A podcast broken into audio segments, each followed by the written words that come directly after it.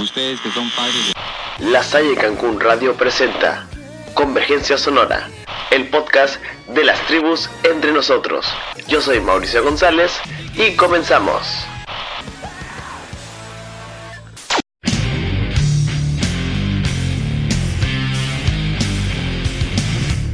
¿Listos para una terapia cultural más? Ya quiero contárselos. ¿Cómo están chicos? Sean bienvenidos a un episodio más de las tribus entre nosotros. Yo soy Mauricio González y en esta sesión hablaremos de un movimiento que cambió la música a finales de los 80s y a principios de los 90, el movimiento grunge. Este movimiento tiene a mi banda del momento, que es Nirvana, liderado por Kurt Cobain y acompañada con Chris Novoselic y Dave Grohl. Hablaremos de cómo se originó el término y cómo fue evolucionando, cómo se vestían las bandas más importantes. Bienvenidos una vez más y comenzamos con la historia del movimiento grunge. El grunge es un género de rock alternativo que surgió principalmente en la escena de Seattle a mediados de la década de los 1980, a partir de una mezcla de punk rock, heavy metal, hard rock y ocasionalmente los sonidos más oscuros del noise rock o sludge metal. Musicalmente, el grunge se caracteriza por guitarras eléctricas ruidosas, distorsionadas y fangosas, letras angustiosas e introspectivas y una entrega vocal a menudo áspera. Su historia tiene como escenario principal Seattle, Washington. Conocer las raíces del grunge significa remontarnos hasta los años 60. Bandas con sonidos más duros generalmente vinculados al garage rock son precedentes de este género. El término proto-grunge se ha utilizado para describir a los artistas con elementos del grunge mucho antes de que apareciera el género a mediados de la década de 1980. Uno de los primeros álbumes proto grunge es Here Are the Sonics, lanzado en 1965 por The Sonics. El salvajismo de bandas como The Stooges y su líder Iggy Pop se trasladaría a la intensidad y en los trucos escénicos de Kurt Cobain, Eddie Vedder o Courtney Love. A principios de los 70, los primeros discos de Black Sabbath y sus riffs tensos constituyen también un punto de partida especialmente para bandas como Alice in Chains y Soundgarden. Una figura medular importante igual es Neil Young, bautizado el padrino del grunge. El álbum Ross Never Sleeps de 1979 también es considerada proto-grunge y es una influencia vital con una perspectiva más cercana a la canción de raíz americana que tomaría especialmente Pearl Jam, lo que llevó a respaldar a Young por el álbum Mirror Ball lanzado en 1985. La revolución punk a finales de la década le terminó dando al grunge la actitud y el inconformismo. Ya en los 80, en la escena underground estadounidense, emergieron bandas de sonido punk, hardcore y noise que protegieron la futura escena. En 1984, la banda de hardcore Black Flag realizó una gira para pequeños pueblos en los Estados Unidos para llevar el punk a las partes más remotas del país. En ese momento, su música se había vuelto lenta, más como Black Sabbath. Chris Novoselic, bajista de Nirvana, recordó haber ido con integrantes de Melvins a ver uno de estos shows, después de la cual el líder de la banda, Boss Osborne, comenzó a escribir riffs lentos y pesados para formar una música fúnebre que le da comienzo al grunge. No sería hasta mediados de la década de Seattle que convertiría en el epicentro no solo del grunge, sino del rock alternativo, que reinaría en mainstream durante los siguientes años. El sonido del grunge resultó en parte del aislamiento de Seattle otras escenas musicales, como señaló Jonathan Poneman de Sub Pop. Seattle fue un ejemplo perfecto de una ciudad secundaria con una escena musical activa. Fue completamente ignorada por los medios estadounidenses obsesionados con Los Ángeles y Nueva York. Las bandas comenzaron a mezclar metal y punk en la escena musical de la ciudad alrededor de 1984, y gran parte del crédito de esta fusión fue para The U-Men. Sin embargo, algunos críticos han notado que a pesar del lugar canónico de The U-Men como progenitores originales del grunge, su sonido estaba menos en deuda con el heavy metal y mucho más emparentado al post-punk. La idiosincrasia única de la banda puede haber sido la mayor inspiración más que la estética en sí. Pronto Seattle tuvo una creciente y variada escena musical, expresada por bandas de garage y el grunge evolucionó a partir de la escena punk rock local. Además del estilo lento y pesado de los Melvins, fue una influencia significativa en el sonido grunge.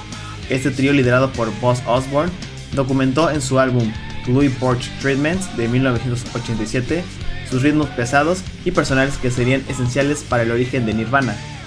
Dale Graver, su baterista, participaría en el debut de Nirvana, disco heredero de los Melvins.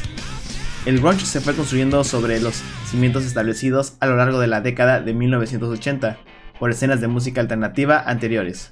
Un álbum igualmente influyente, pero que a menudo se pasa por alto, es Neurotica, de Red Cross, sobre el cual Jonathan Ponman dijo, Neurotica cambió mi vida y la de mucha gente a la comunidad musical de Seattle. Red Cross, oriundos de California y originalmente su sonido, se emparentaba con el punk y el hardcore. Posterior a esto se fueron acercando al power pop y el legado Beatle. En 1985, la banda Green River lanzó su debut con Come On Down, que es citado por muchos como el primer disco grunge. Otro lanzamiento fundamental en el desarrollo del grunge fue la compilación Deep Six, lanzada en 1986. El disco incluye múltiples pistas de seis bandas como Green River, Soundgarden, Melvins, Malfunction, Skin Yard y You Man. Los artistas tenían un sonido en su mayoría pesado y agresivo que funcionaba a los tiempos más lentos del heavy metal con la intensidad del hardcore. El proceso de grabación fue de bajo presupuesto, cada banda recibió 4 horas de estudio y los primeros conciertos de las bandas de grunge fueron escasamente asistidos, muchos por menos de una docena de personas. Mod Honey, que fue formada por ex miembros de Green River, sirvió como la banda insignia del sello Sub Pop, encabezó el movimiento grunge de Seattle. La palabra grunge es un derivado de grunge, que se le refiere a algo repugnante o sucio. La palabra se registró por primera vez en julio de 1987, cuando Bruce Pavitt la usó para describir a Green River, aunque la palabra grunge se ha utilizado para describir bandas desde la década de 1960. Esta fue la primera asociación del grunge con el sonido chirriante y fangoso de Seattle. Es caro y lleva mucho tiempo conseguir que una grabación suene limpia, por lo que para las bandas del noroeste que recién comienzan, era más barato dejar sonido sucio y simplemente subir el volumen. Este sonido debido a los bajos presupuestos, la falta de familiaridad con la grabación y la falta de profesionalismo puede ser el origen del término grunge. Aunque la propuesta musical variaba entre sí, las bandas comenzaban elementos y herencias en común, especialmente por su rechazo al mainstream. Tanto REM, The Replacements y otras más representaron el lado visible de la escena, pero existieron infinidad de proyectos con menos suerte comercial. Muchas de estas bandas siguieron al mainstream y abrían las puertas al ascenso del rock alternativo y el grunge. Las bandas orientadas al noise como Sonic Youth, Dinosaur Jr. y Pixies tuvieron una importante retroalimentación con la escena de Seattle. Su lado experimental, feedback y dinámicas alternando entre lo suave y la distorsión sería parte de la identidad de Nirvana. Inclusive Green River se separa en 1987, dando origen a Mod Honey y de la mano de Mark Arm y Mother Love Bone con Andrew Wood como vocalista, que tendría en sus filas a integrantes de lo que sería Pearl Jam. Touch Me and Sick se convirtió en un éxito en las radios universitarias y contó con la alta rotación en los programas de John Peel en la BBC, consiguiendo ser el primer single de importancia de género. El sello independiente Sub Pop con base en Seattle publicó el sencillo. Este sello contribuyó a la popularización del grunge y cobijó Soundgarden, Nirvana, entre otros. Proyectos como Mother Love Bone, Temple of the Dog tuvieron una vida efímera. Mother Love Bone, para finales de 1988, se había convertido en una de las bandas más prometedoras de Seattle. Su propuesta engloba glam y retazos de rock clásico. La exuberante personalidad de Andrew Wood, su ropa extravagante y sus líricas ayudaron a llamar la atención de muchos. A principios de 1989, firmaron con Graham, subsidiaria a Mercury Records. Wood murió por una sobredosis de heroína pocos días antes del lanzamiento del álbum debut de la banda, Apple poniendo así fin las esperanzas de éxito del grunge. El álbum fue lanzado finalmente unos meses más tarde.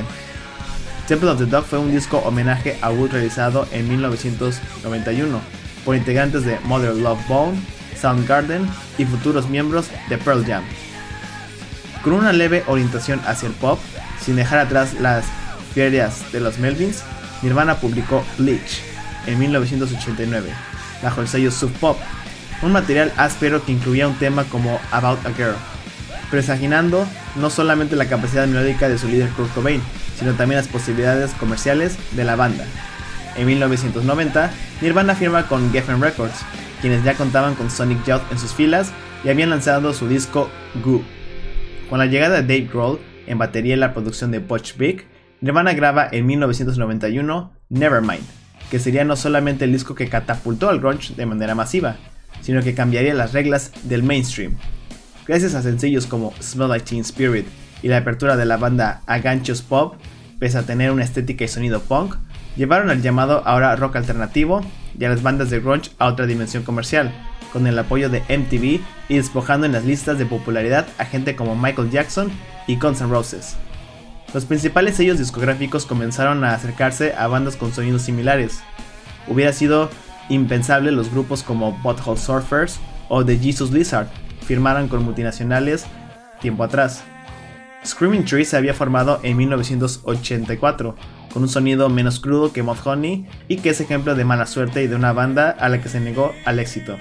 Con reminiscencias de la postcodelia y el garage rock de los años 60, liderados por Mark Lanigan y Gary Lee Conner, fue de las primeras bandas deseadas en obtener un contrato importante.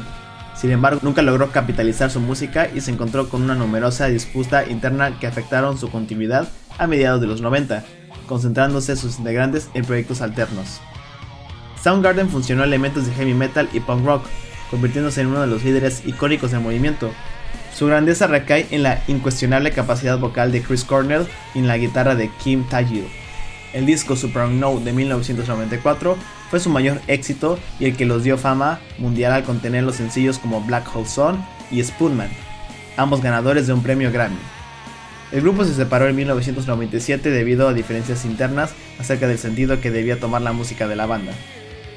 Alice in Chains provenía de un pasado recientemente más cercano al glam, pero pronto viró al sonido grunge y endurecido su estilo. Lane Stanley aportó su voz única y le dio el toque oscuro y pesado a la banda, junto al guitarrista Jerry Cantrell. Crearon armonías vocales dolorosas e inconfundibles. La visión tétrica y los arreglos ocasionales del estilo blues hicieron que Alice in Chains se posicionara rápidamente como una de las bandas más aceptadas por el público durante la década de los 90. Facelift de 1990 fue su carta de presentación, un disco de metal alternativo que sería un aperitivo de lo que vendría. Las necesidades de seguir adelante de Stone Gossard y Jeff Ament, luego de la ruptura de Green River y Mother Love Bone, derivó de la creación de Pearl Jam con el vocalista Eddie Vedder.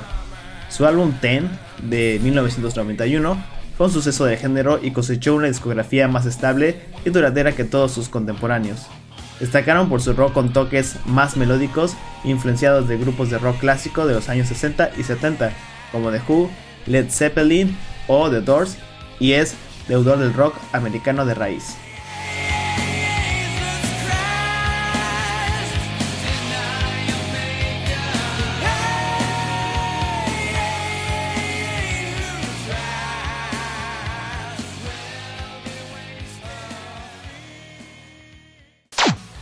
La Salle Cancún Radio presentó Convergencia Sonora, el podcast de las tribus entre nosotros.